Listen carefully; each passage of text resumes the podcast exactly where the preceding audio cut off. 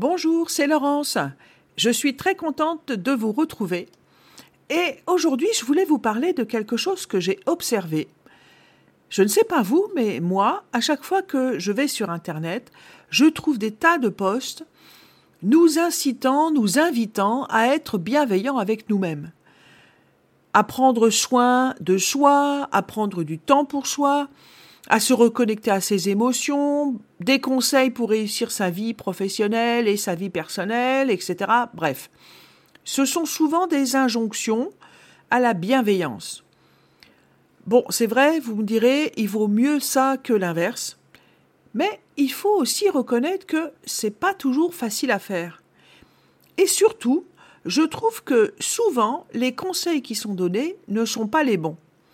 Et je vous explique pourquoi aujourd'hui. Si effectivement prendre une minute, une heure ou une journée par semaine pour se faire plaisir, pour aller au sauna par exemple, ou pour se déconnecter des obligations, c'est super. Et généralement, ça ressource beaucoup, ça fait beaucoup de bien. Mais après, qu'est-ce qui se passe après? Eh bien, ça revient. Et c'est quoi qui revient? Eh bien, ce sont les difficultés du quotidien, les difficultés auxquelles je suis régulièrement confrontée plus ou moins grandes et auxquelles j'ai du mal à faire face. C'est le stress qui en découle. Et c'est aussi et surtout le regard négatif qu'à ce moment-là je commence à porter sur moi-même. Et donc on se reproche souvent de ne pas réussir cela, d'avoir réagi comme ça dans cette situation et donc on le regrette. Bref, on se dit, si j'étais différent, ce serait mieux. Donc, se payer une séance au sauna ou un massage relaxant, c'est bien, c'est même une très bonne idée. Mais en général, ça ne nous empêche pas de reprendre notre vie comme avant et de finir par nous trouver des défauts et de vouloir nous changer. Et en fait, le problème est là. On se trouve des défauts et on voudrait ne plus les avoir. Moi, je pense que, dans le fond, les défauts, ça n'existe pas.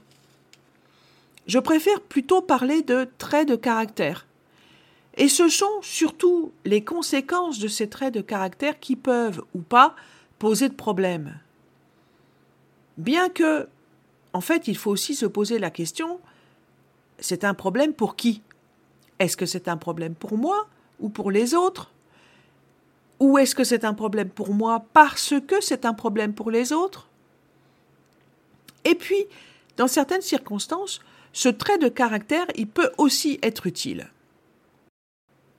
J'ai eu un jour en consultation une femme qui est venue me dire que les autres lui disent souvent qu'elle est trop directe, qu'elle est trop souvent sans filtre et que notamment elle dit beaucoup trop facilement, euh, dans toutes circonstances, ce qu'elle pense des autres.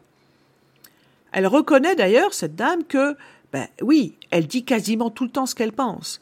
Et oui, parfois, c'est pas très approprié. Donc elle vient et elle voudrait ne plus être comme ça. Et elle me dit, je voudrais savoir être plus diplomate, plus conciliante, ne pas toujours dire ce que je pense vraiment. Je lui ai alors demandé si ça lui était déjà arrivé que ce défaut, comme elle dit, lui ait servi à quelque chose.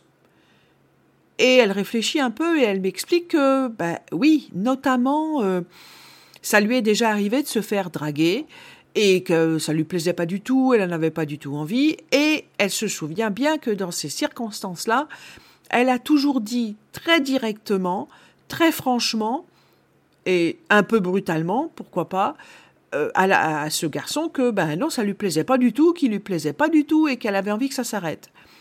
Elle m'explique qu'elle a fait ça comme ça pour avoir la paix et que ben elle l'a eu. Donc, ce qu'elle considère comme un défaut, parfois, dans certaines circonstances, lui a servi à quelque chose. Donc, ce n'est plus un défaut. C'est pour ça que je dis que les défauts n'existent pas. Ce sont des traits de caractère qui, selon les circonstances, posent des problèmes ou rendent des services. Et si ce trait de caractère me sert à quelque chose, alors je tiens à le garder. Et plutôt que de m'en débarrasser, je vais essayer de le nuancer en fonction des situations. Être bienveillant avec soi-même, c'est avant tout accepter d'être comme on est, et notamment avec nos soi-disant défauts, ou ce que les autres pointent du doigt comme étant des défauts. Être bienveillant avec soi-même, c'est s'observer et faire le constat que, ben oui, je suis comme ça. Je suis entière avec des traits de caractère faciles et d'autres moins faciles. Je suis celle qui réagit de cette façon dans cette circonstance, ou je suis celui qui sait pas trop comment faire dans ce type de situation, ou bien encore celle qui refuse d'être confrontée à ceci ou à cela, bref. Être bienveillant avec soi-même, c'est accepter d'être tel que l'on est, et notamment, y compris, et même j'allais dire surtout, avec ses soi-disant défauts. Être bienveillante avec soi-même, c'est faire le constat que l'on est comme on est et accepter de l'être. Ce que, par exemple, le perfectionniste ne fait pas du tout, lui. Le perfectionniste, il n'est pas du tout bienveillant avec lui-même, parce que, premièrement, il ne se félicite jamais, puisque rien n'est assez bien, et deuxièmement, quand il se reconnaît un défaut ou euh, qu'il reconnaît qu'il a fait une erreur, il cherche tout de suite à se corriger. Et c'est en ça qu'il est malveillant avec lui-même. Le perfectionniste, il passe sa vie à être mécontent de lui, et donc il reste coincé dans la même boucle d'imperfection, d'insatisfaction et de jugement négatif de lui-même. À l'inverse, être bienveillant avec soi-même, c'est pas non plus euh, ne pas être exigeant du tout, ou uniquement passer du temps euh, à se faire plaisir. Hein. C'est avant tout accepter de ne pas être parfait, et comprendre que ce n'est pas forcément une bonne idée d'ailleurs. Parce que ce qui peut me causer des soucis aujourd'hui me rendra peut-être, voire certainement, service demain. Et si je reconnais que je ne suis pas parfaite, alors je ne suis pas sans cesse en train de me reprocher quelque chose, je ne suis pas sans cesse en train d'essayer de changer. Je peux, au contraire, apprendre à nuancer mes réactions, à user de ce soi-disant défaut dans certains cas et pas dans d'autres. Donc j'apprends à me connaître mieux, à me faire confiance, et je progresse.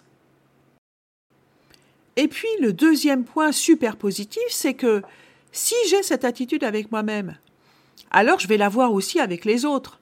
Et donc je vais les aider, et notamment les enfants. Je vais l'aider à surmonter ce qui lui pose des soucis, des problèmes.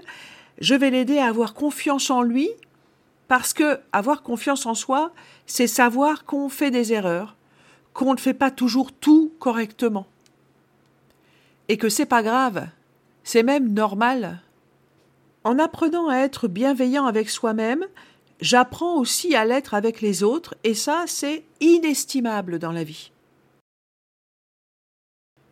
Donc, la prochaine fois que vous vous reprocherez d'être trop ceci ou cela, ou qu'une autre personne vous fera ce reproche, posez-vous une première question qui est de savoir pour qui est-ce un problème.